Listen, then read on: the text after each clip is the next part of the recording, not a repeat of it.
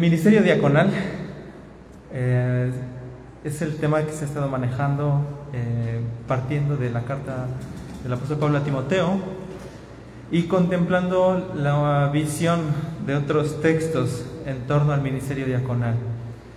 La semana pasada se pudo apreciar un poco acerca de lo que se puede ver en Hechos y hoy me gustaría ver una visión de Efesios una visión de esta carta, yo diría una carta que mueve la intención, que mueve la, que estimula la dirección de vida. Una carta de propósitos, de intenciones, que responde el para qué, el hacia dónde. Y lo que vamos a observar ahorita, hermanos, es un estudio temático no va a ser un sermón expositivo en el sentido de tomar solo una porción, sino una exposición, sí, un poquito. Bueno, vamos a procurar que sea un poquito eh, amplia en, la, en el contexto de Efesios, pero es más un estudio temático de carácter expositivo con esa intención, eh, basada en el enfoque de vida el ministerio y el carácter. Ese va a ser el tema de esta hora, hermanos, y vamos a hacer una oración para dar inicio. Oremos. Te pedimos, Señor, que en la meditación de tu palabra podamos aprender que tú tienes una misión, una, un propósito, una dirección para cada uno de nosotros, Señor. Ayúdanos a alinearnos a lo que tú quieres para nosotros, Señor. Te lo pedimos en el nombre de Jesús. Amén.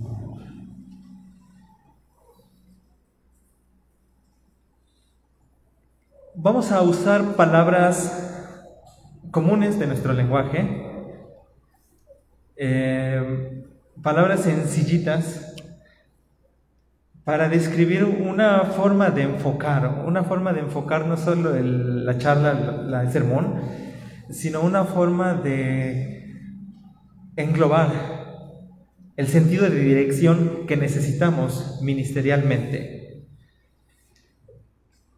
Todos necesitamos dirección. A veces tenemos energía para hacerlo. A veces tenemos intenciones, fuerzas, los recursos. Pero cuando no sabemos hacia dónde ir, hacia dónde dirigir toda la energía, los recursos, el intelecto, a veces nos quedamos un poquito estancados. Y lo que hoy vamos a ver, hermanos, vamos a ver tres, eh, cuatro palabritas sencillas. Eh, propósito, meta, propósito, meta, misión y función.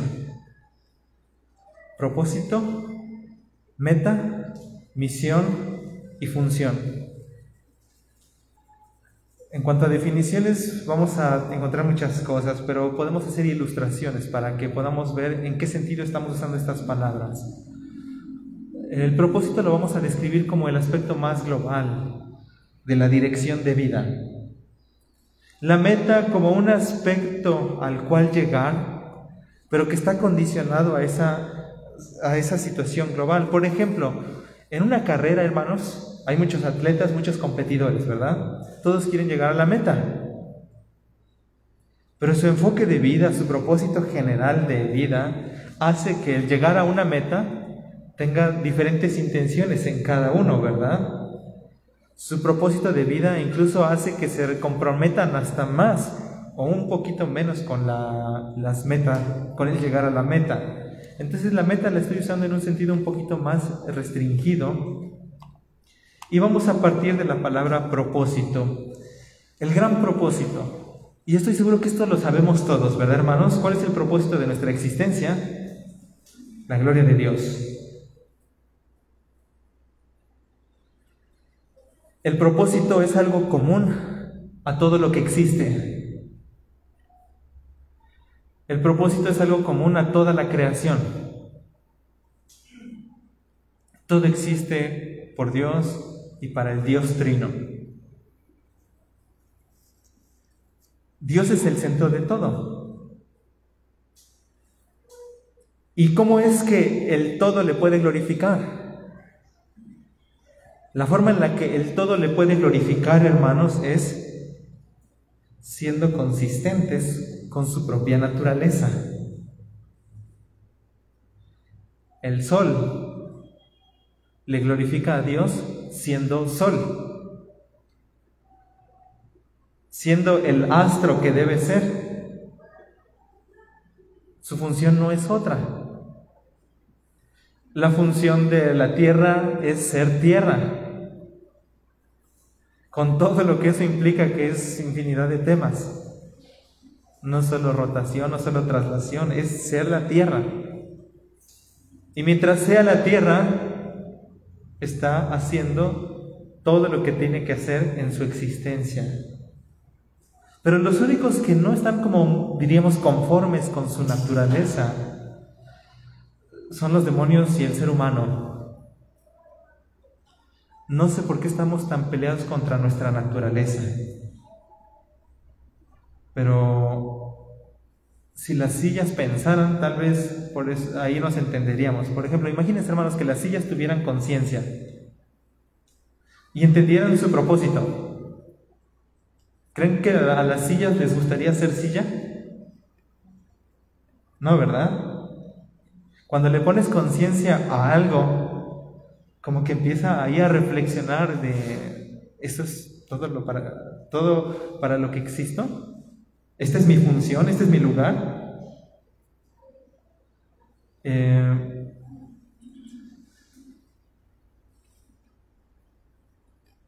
nuestra comprensión de nuestra naturaleza, nuestra débil comprensión de nuestra naturaleza, hace que queramos modificarlo. Y dos direcciones a veces tomamos. La dirección de querer ser dioses o la dirección del comportamiento animal. A veces queremos sentirnos que lo tenemos todo, que podemos todo, o a veces queremos sentir como si no hubiera responsabilidad en nada de lo que hacemos.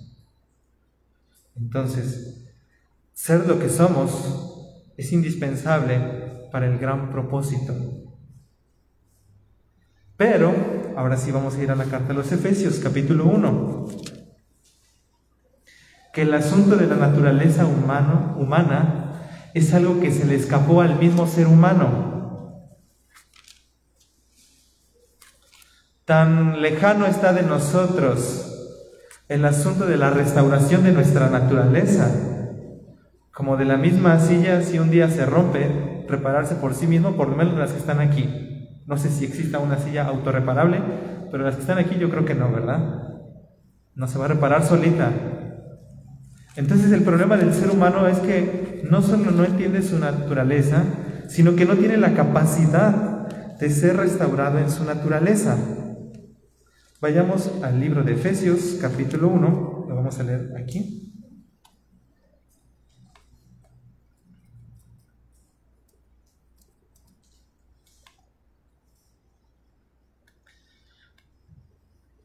Dice el versículo 3, bendito sea el Dios y Padre de nuestro Señor Jesucristo, que nos bendijo con toda bendición espiritual en los lugares celestiales en Cristo, según nos escogió en Él antes de la fundación del mundo para que fuésemos santos y sin mancha delante de Él. ¿Esto es algo que puede lograr el ser humano?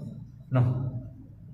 En amor habiéndonos predestinados para ser adoptados hijos suyos por medio de Jesucristo. Y siempre se va a hacer el énfasis por medio de, mediante, eh, mediante Jesús. Em, verso 7. En quien tenemos redención por su sangre el perdón de los pecados. ¿Esto lo podíamos hacer nosotros, hermanos? Nada de esto. El asunto del propósito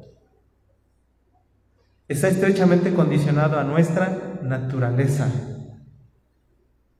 Y por eso aquí va a decir, versículo 6, ¿cómo dice, hermanos?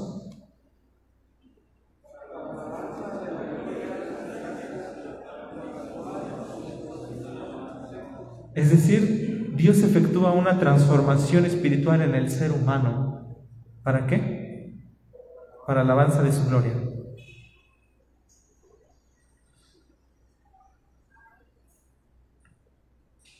Las palabras que ocupa la Biblia, adopción, regeneración, nuevo nacimiento, habla una un punto en el que se vuelve a comenzar, hermanos, como si fuera una nueva criatura. Más bien eso dice Pablo, una nueva criatura.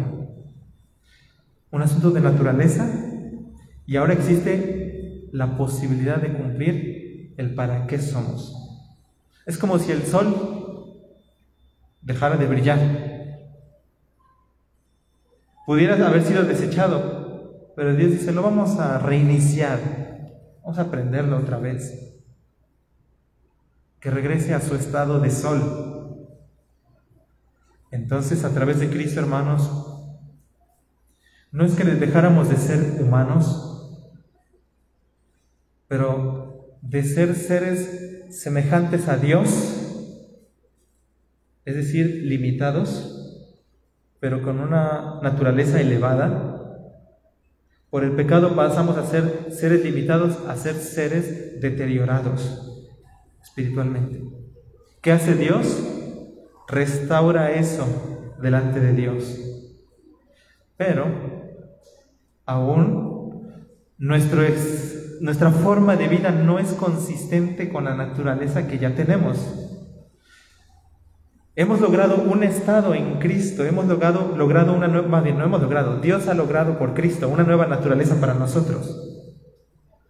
Pero nos falta en este ámbito de vida ser consistentes con esa nueva naturaleza. Es como si el sol ya lo hubieran prendido, pero no, no hace movimiento, ¿no? No sé, algo así, hermanos, o sea, que el mismo sol tuviera que tener necesidad de una conciencia que lo hiciera moverse, pero parte de la nueva naturaleza. Em, vamos a ver ahorita cómo va a tener esto conexión con el ministerio, hermanos. Estamos partiendo desde lo mayor. Solo Dios puede ser el todo del hombre. Toda cosa creada, todo ser viviente y todo ser humano solo puede encontrar su sentido y significado en Dios. Cualquier institución establecida por Dios es por Él y para Él. Esto incluye al ministerio. Vamos a la siguiente, hermanos. ¿Cuál es el medio para el propósito? Es lo que ya mencionamos. La voluntad, carácter y atributos de Dios, que nos amó. ¿Cómo podemos ser lo que debemos ser? Porque Dios nos amó porque a Él le plació, porque nos adoptó. El medio para el propósito es la obra de Jesús y el Evangelio, porque constantemente Efesios está diciendo por medio de Él, por medio de Jesús, por Él. La obra del Espíritu Santo. Ahí mismo va a decir que fuimos sellados por su Espíritu. Eh, es la Trinidad actuando, hermanos, la Trinidad actuando. Solo quien haya participado de estas bendiciones espirituales tiene posibilidades de cumplir no solo con objetivos espirituales, sino con el propósito eterno de Dios, que Él sea glorificado. Ahí tenía que decir. Eh, si no tenemos esto, no somos los humanos que deberíamos ser. Ahora, todo esto puede sonar un poco enredado, pero vamos, ya vamos a, la vida normal, hermanos, a la vida práctica. Prender eh, la televisión o ver algo en, en Facebook, YouTube, sería... ¿Consideran que todo eso es una expresión de la naturaleza de Dios? Alguien diría, sí, ¿no? Hay, ingenio, hay intelecto. Otros dirían, pero Dios no haría tantas tonterías que ahí se hacen. ¿Cómo puede ser esto una expresión de la naturaleza de Dios? ¿Cómo se puede decir que lo que nosotros vemos en las noticias es semejanza de Dios? O sea, alguien semejante a Dios arrojaría una bomba ahí a, un montón de gente para que se murieran, ¿no, verdad? O sea, el ser humano en su naturaleza tiene un fallo que no puede solucionar él. Y el fallo no es que se porta mal. El fallo no es que no tiene buenas intenciones. No es educación. El fallo es su naturaleza caída. Que solo la voluntad, carácter y atributos de Dios pueden restaurar. Que solo la obra de Jesús y el Evangelio, porque es el nuevo nacimiento el que nos regenera, transforma nuestra naturaleza para el propósito, la obra del Espíritu Santo, y quien haya participado de estas bendiciones espirituales tiene posibilidades de cumplir no solo con objetivos, sino con el propósito eterno de Dios, que Él sea glorificado. Vayamos a la siguiente, hermanos. Meta. Todo lo que acabamos de decir, hermanos, fue una pequeña síntesis del capítulo 1 de Efesios. Ahora vamos a ir con otra palabrita que es Meta. El perfil del hombre que vive el propósito. Incluso lo podemos quitar, todavía no, lo vean, no lo vean. Si lo están viendo, no lo vean, hermanos, cierren los ojos. Este, vamos a reflexionar. Hay un requisito, ¿verdad? Un cambio de naturaleza para glorificar a Dios. Hasta que no seamos lo que somos, no vamos a poder hacer lo que deberíamos hacer. Es como una silla. Imagínense, le quitamos las cuatro patitas a la silla. ¿Entra dentro de la definición de silla? Ya no, ¿verdad? Y ahí es como para reflexionar, ¿es silla o no es silla? ¿O es una silla rota? ¿Sigue siendo silla o no? Y eso a los teólogos también le pasó con el ser humano. ¿Seguía siendo semejante a Dios o no? O sea, pero ¿por qué hace eso? ¿Por qué hacemos lo que hacemos, no? Bueno, necesitamos a Cristo. Ya volvemos a ser la silla que somos, ¿no? Que deberíamos ser. Pero ahora, ¿para qué? ¿Y cómo volvemos a hacer todo eso, hermanos? ¿Es para Dios? Sí.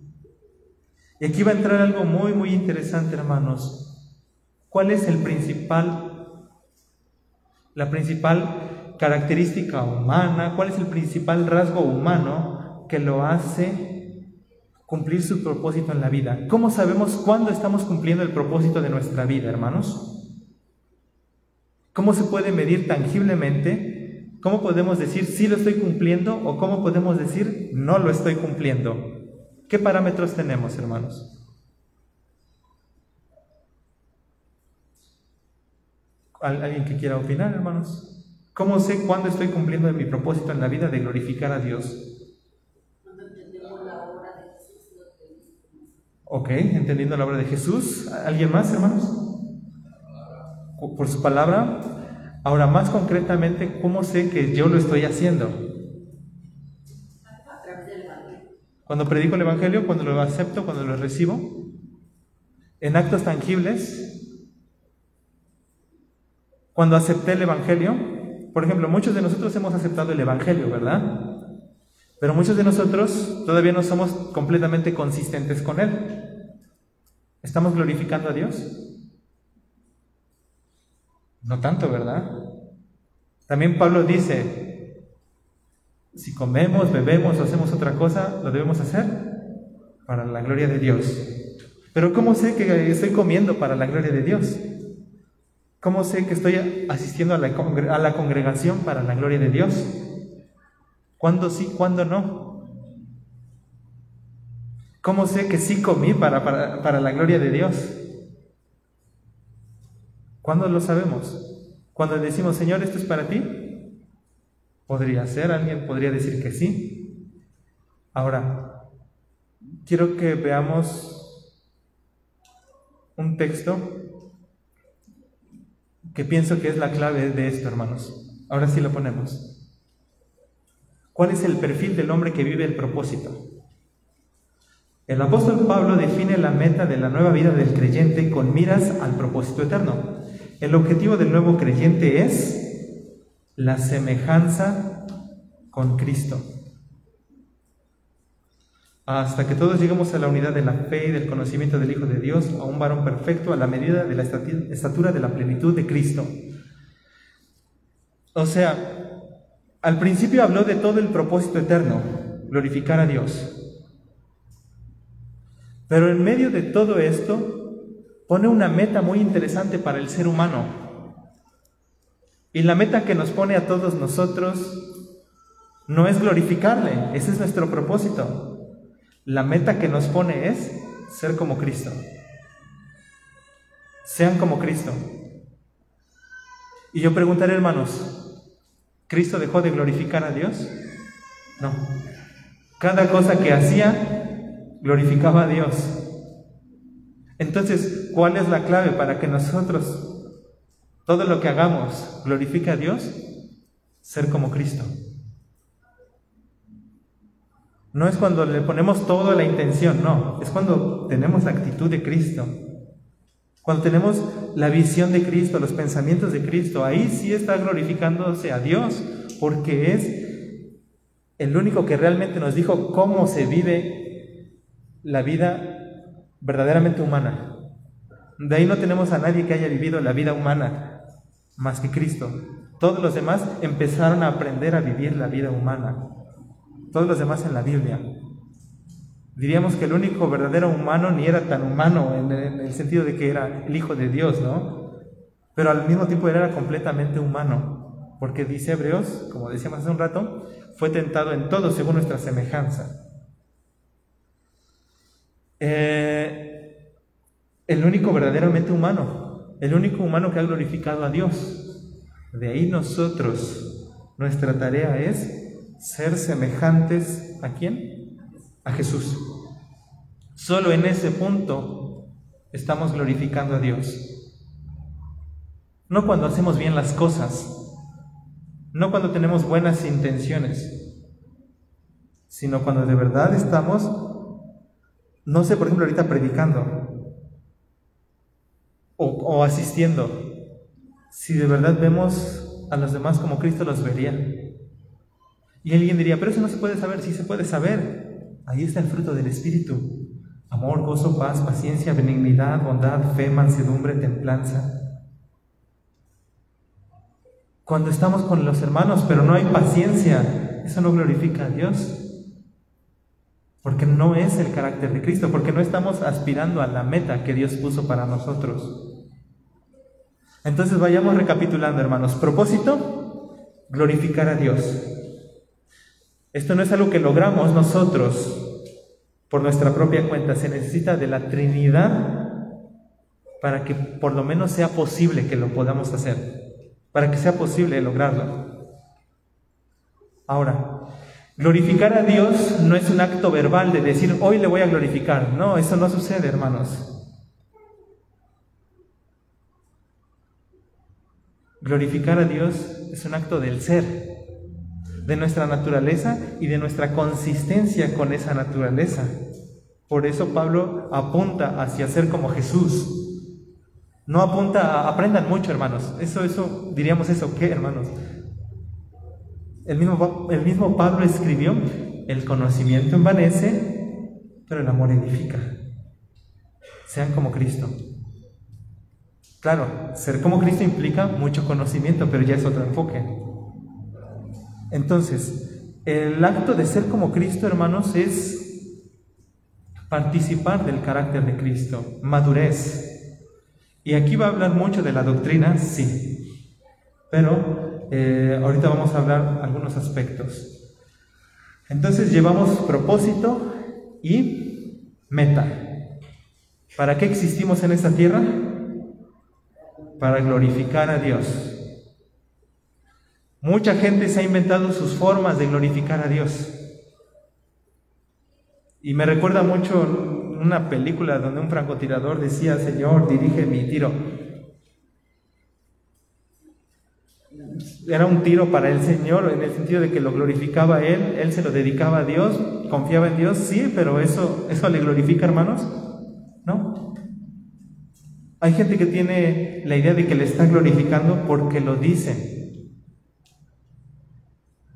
pero la única forma que tenemos de glorificar a Dios es ser consistentes con nuestra naturaleza. Y eso solo es ser como Cristo, habiendo nacido de nuevo en primer lugar. El, nuevo nacimiento es la posibilidad de cumplir el propósito. Ser como Cristo es el acto de estar viviendo el propósito. Eh, ahora, el contexto de este pasaje, hermanos, se me hace fundamental para el tema de los ministerios. Pero antes, vamos a, vamos a la siguiente diapositiva, hermano. El lugar de la congregación en el cumplimiento de la meta. ¿Cuál dijimos que era la meta, hermanos? Ser como Cristo, ¿verdad? Ahora, ¿qué lugar ocupa la congregación para que la meta se cumpla? Vamos a ver en el texto. Vamos a leer, estábamos en Efesios capítulo 4.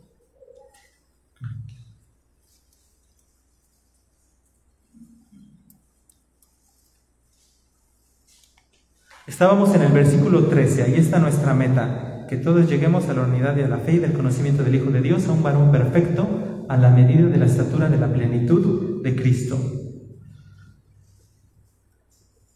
Pero ¿cuál es el punto de partida en este contexto, hermanos?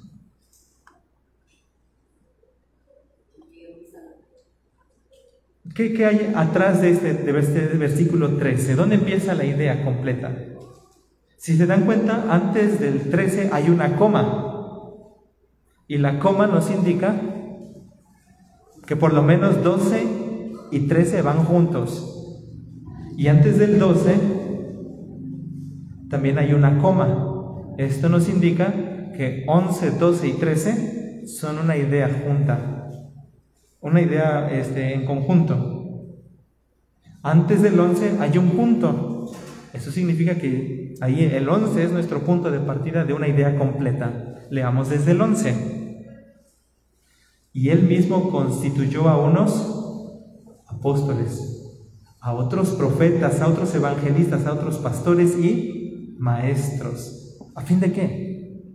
Perfeccionar a los santos para la obra del ministerio, para la edificación del cuerpo de Cristo, hasta que todos lleguemos a la unidad de la fe y del conocimiento del Hijo de Dios, a un varón perfecto, a la medida de la estatura de la plenitud de Cristo. Aquí está la pregunta. ¿La congregación ocupa un lugar importante para el cumplimiento de la meta? Sí, pero no por ella misma, sino por la, sencillo, por los dones del Espíritu, por la obra del Espíritu en cada creyente. Solo por eso la iglesia se convierte en un factor determinante, no solo importante, sino también determinante porque es la obra de Dios a través de hombres que se someten al Espíritu Santo para que cumplamos nuestra meta. Y el punto de partida de ese pasaje es que Él constituyó toda clase de ministros de la palabra. ¿Con qué meta? Para que maduremos. ¿Y cuál es la medida de nuestra madurez? Ser como Cristo. Y no es porque los ministros sean los importantes. Recordemos que en la Biblia el ministro no posee gloria alguna. Eh, como dice Pablo, ténganos los hombres por administradores de los misterios de Dios. Como diciendo, nosotros les pasamos el dato a ustedes. Hay algo más, ahorita lo vamos a ver. Pero de entrada, entendamos el peso de los ministerios de la palabra, no porque el pastor sea más importante, sino porque la palabra es fundamental para el crecimiento cristiano, para la meta. Pero aquí hay algo interesante, hermanos. Lean ustedes, por favor, otra vez versículo 11 y 12.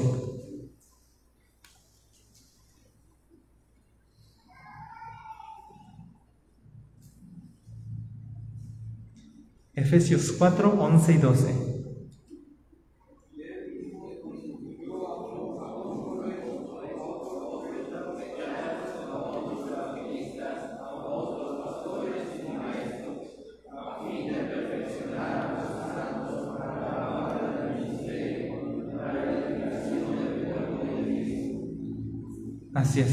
Ahora les voy a decir una cosita. A la palabra ministerio es una palabra que se escucha todos los días en el taxi, en el autobús, en, la radio.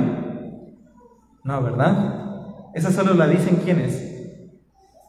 O los cristianos, o los del ministerio público y otras cosas, ¿verdad? Pero no es una palabra que usemos eh, día a día. A veces por no usar palabras del día a día perdemos el sentido de lo que estamos leyendo. Literalmente dice así, es más, voy a usar una palabra de, Timoteo. A fin de perfeccionar a los santos para la obra de la diaconía, para la obra del servicio. fijémonos, hermanos, que hay otro enfoque aquí. El ministerio de la palabra es para que aprendamos a servir, no es para saber mucho, sino para que seamos siervos más eficientes, para que vivamos una diaconía real. O sea, si estamos aprendiendo aquí, es como en teoría el médico aprende cómo salvar vidas, ¿no? Pero lamentablemente nos pasa como muchos médicos también que aprenden pues nada más para poner un consultorio y cobrar de a 800 pesos los 5 minutos que medio te receta algo y ya. Y a veces nosotros solo estamos aprendiendo para nosotros. Pero aquí dice algo que va en contra del paradigma actual, hermanos. El paradigma actual es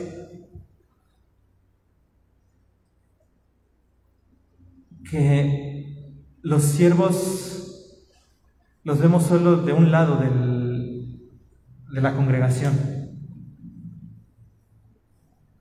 Y a veces los que hacen casi toda la tarea son los que no debieran hacerla. Aquí dice que los santos son los que tienen que dedicarse a todo el ministerio, a todo el servicio.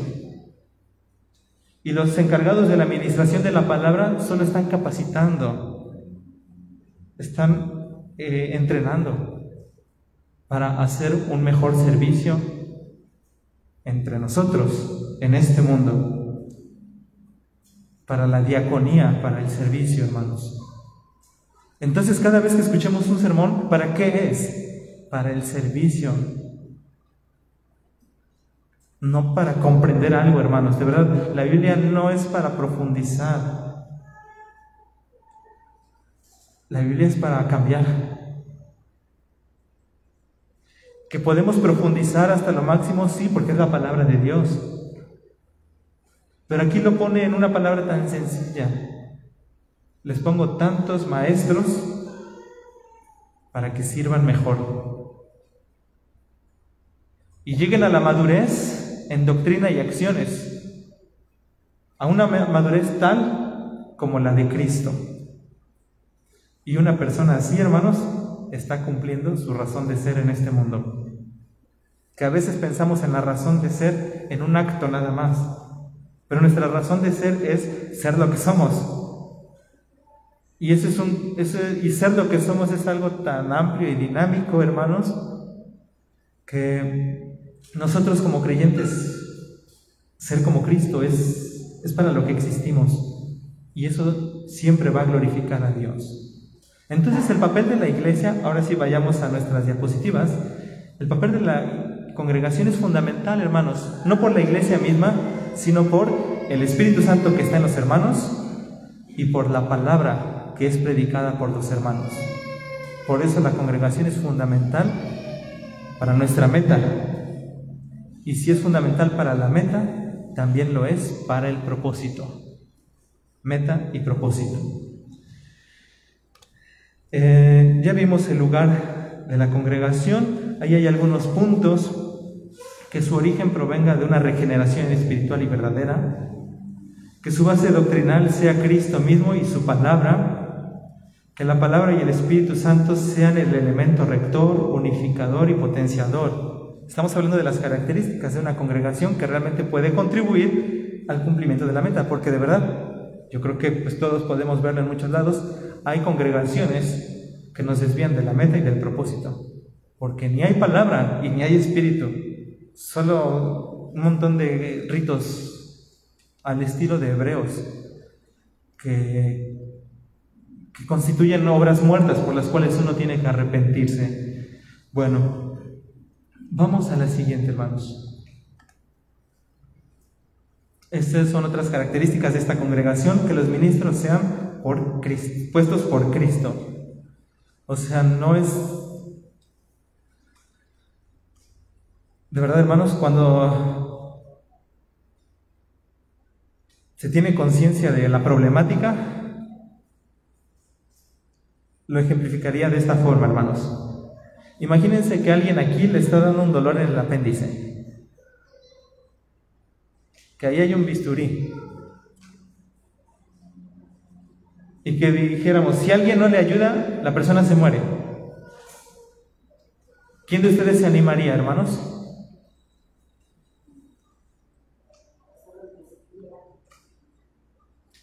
Nadie, ¿verdad? ¿Por qué? Porque tenemos conciencia de que no sabemos y de que el problema es grande. Y solo se atrevería a alguien que quiere aparentar algo. Y terminaría matándolo. Y muchos en el ministerio quieren hacer eso, hermanos. O sea, quieren colocarse como médicos en problemas que son bien difíciles. Y de verdad cuando se tiene conciencia, yo creo que sí, a fuerza, alguien puesto por Dios, solo porque fue puesto por Dios, lo, lo va a hacer, hermanos. Alguien que se autopromociona, tal vez no, no, no tiene conciencia de, lo que está haciendo, hermanos. Eh, que los ministros se edifiquen con la palabra en amor. Dos cosas. El mismo Hebreos 11 al 16 va a enfatizar mucho esos dos elementos, hermanos. Dice, sino que siguiendo la verdad en amor, crezcamos en todo en aquel que es la cabeza. No es solo decir lo correcto, sino estar en lo correcto, en el carácter correcto. Y se van a dar cuenta, hermanos, ya empezado, no sé si se puede enfatizar ya ahorita, pero el, el ministerio diaconal tiene mucho de esa parte del carácter de Jesús. Que Jesús dijo, yo vine a, no vine a sanar, sino que vine a predicar, ¿verdad? Pero en medio de todo se la pasó sirviendo en amor, en paciencia, en misericordia. Y tal vez nosotros en la congregación no sepamos mucho de Biblia o no, no le entendamos a todo, pero sí podemos ser ministros en el carácter de Cristo, habiendo creído el Evangelio. Y ahí empezamos a vivir la diaconía, tener el carácter de Cristo, no el nombramiento, sino el carácter de Cristo, que nos hace tener un reconocimiento de la iglesia, más que un nombramiento. Este reconocimiento es al estilo de hechos, como lo decía nuestro hermano Carlitos. O sea, de entrada ya sabíamos que estos eran hombres llenos del Espíritu Santo, con todas las, todas las características, ¿no? Es algo natural por, el carácter de Cristo. Y de eso se va a tratar los requisitos de los diáconos. No es una lista de papeles que hay que entregar para ser diácono. Es alguien que está viviendo la verdad del amor. Semejanza con Cristo. Vamos a avanzar al 3, la misión. La proclamación del Evangelio del Reino. Muchas personas piensan que su propósito es la misión, pero no, hermanos, el propósito es glorificar a Dios. La meta tampoco es alcanzar almas para Cristo. Esa es nuestra misión. Ahora, la misión es tan grande y tan amplia que a veces no la entendemos. La misión es del Espíritu Santo en nosotros. La misión es dentro de la congregación. Eh, no es un acto individual. No es algo que se pueda realizar únicamente uno mismo. Como ya hemos dicho, hermanos, existe una interconexión entre el hombre, la congregación genuina, el Espíritu Santo y la palabra, que nadie podría cumplir la gran comisión por sí solo, hermanos, entendiendo que la gran comisión es incluir a otros en el propósito divino incluir, a otros en la meta y el propósito. Es decir, ayudar a otros a ser como Cristo. Esa es la gran comisión. El Evangelio se trata de eso, de una transformación de naturaleza a la de Cristo. A veces el Evangelio lo entendemos, sí, acepta a Jesús en tu corazón y, y no, no, no, no vemos la amplitud de todo eso, pero Necesitamos de todos. De los que saben mucho, de los que tal vez no saben tanto, pero pueden servir. Y ahí está la colaboración del cuerpo de Cristo en los ministerios pastorales y los ministerios diaconales. Vamos a la siguiente, hermanos. Esta sí me gustaría que la leyéramos con atención. La misión de proclamar el Evangelio del Reino es en esencia conducir a otros a iniciar su relación con Dios, que les ayudará a ser como Cristo y contribuir a su proceso de madurez. En este sentido, la iglesia no puede desconectar su naturaleza y misión de la escritura. Todo lo que la iglesia realice debe ser dirigido por el Espíritu Santo para que la palabra haga la obra de regeneración y santificación.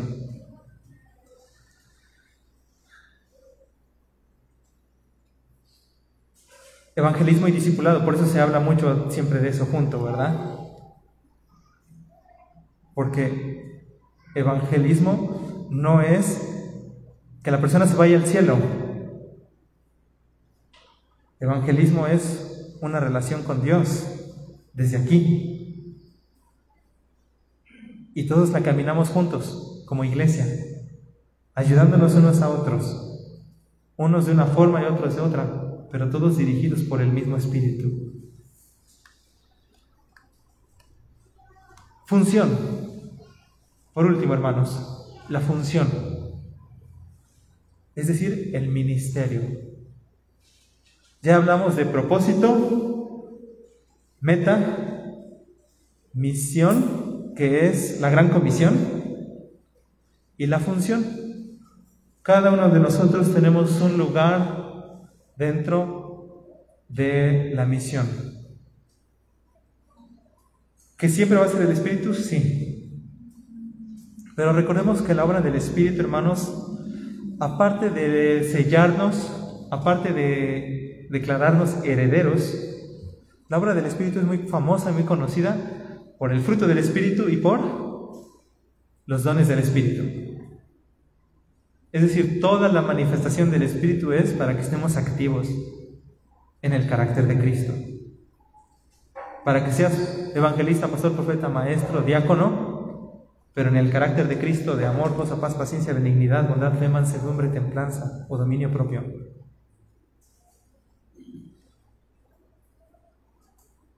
La obra del Espíritu, si la vemos desde la regeneración, los dones y el fruto, yo creo que estaremos entendiendo el ministerio, hermanos. Desde la regeneración, los dones y el fruto que es ser como Cristo, amor, gozo, paz, paciencia, benignidad, bondad, mansedumbre, estaremos entendiendo el ministerio. No cuando me nombran como diácono y de ahora todos este, bésenme la mano porque aquí viene el diácono. De verdad, cuando uno ve ese tipo de cosas entre pastores y diáconos, hermanos, es que no se está entendiendo nada del ministerio. Porque el ministerio es obra del Espíritu Santo. No es lo que tú quieres hacer. Y Pablo le da mucho peso al deseo, sí, al anhelo, pero cuando este anhelo está en función del servicio. Por ejemplo, dice, anhelen los dones mejores. ¿Pero para qué? Para edificación anhelen los dones mejores para edificación. Es decir, sí tiene que haber un profundo deseo de servir a otros. Sí tiene que haber un profundo deseo de edificar a otros. en el segundo punto habla del fruto de carácter para que la administración sea consistente con el objetivo y el propósito. Es que de verdad que qué congruente, hermanos, es que ministramos la palabra para ser como Cristo, no siendo como Cristo. Como cuando Pablo prohíbe a los papás, les dice, padres, no provoquen a ira a sus hijos, sino criarlos en disciplina y amonestación del Señor. ¿Por qué la ira no puede ser un ambiente de, de educación? Porque la educación cristiana es formación del carácter. Y Jesús dijo, aprendan de mí que soy manso y humilde de corazón cuando usamos la ira como educación, no es, se supone que estamos formando carácter, no deformándolo. Por eso la ira no cabe en la educación paternal. Porque la educación paternal bíblica es formar el carácter de Cristo en los hijos. Y si usamos la ira como instrumento de formación, estamos deformando lo que, lo que en realidad queríamos restaurar. Entonces, por eso diríamos pastores sin el carácter de Cristo, en realidad, ¿qué están enseñando si se trata de ser como Cristo? No se trata de una transmisión de información, se trata de la verdad, el Espíritu Santo, en un carácter genuino como el de Cristo, que es difícil, sí hermanos, es todo el proceso de vida de, de nosotros, por eso nos necesitamos de todos, porque es difícil ser como Cristo. Tercer punto, la, principal responsabilidad del creyente es la sujeción amorosa al Espíritu Santo. Y una sujeción amorosa al Espíritu Santo no puede existir sin un ministerio o área de servicio en el que se vive en relación con la iglesia. Es decir, lo que sigue es axiomático que por ser creyente una persona tiene un don que administrar delante de Dios para la iglesia y fuera de ella. Es decir, nada más por haber invocado el nombre de Cristo, tenemos un ministerio. Tenemos una función que cumplir respecto a nuestra misión. Ya sea un ministerio pastoral o un ministerio diaconal, pero que finalmente es para que nos edifiquemos todos unos a otros. Y esta es la progresión, hermanos, desde el propósito hasta el ministerio. Propósito, glorificar a Dios. ¿Cómo? Siendo como Cristo. Cumplamos esa meta. ¿Qué recursos tenemos? La Biblia, el Espíritu Santo. Pero ni la Biblia ni el Espíritu Santo quieren trabajar ajenos a la iglesia. Por eso alguna congregación es muy importante que esté sumisa al Espíritu y que tenga sana doctrina.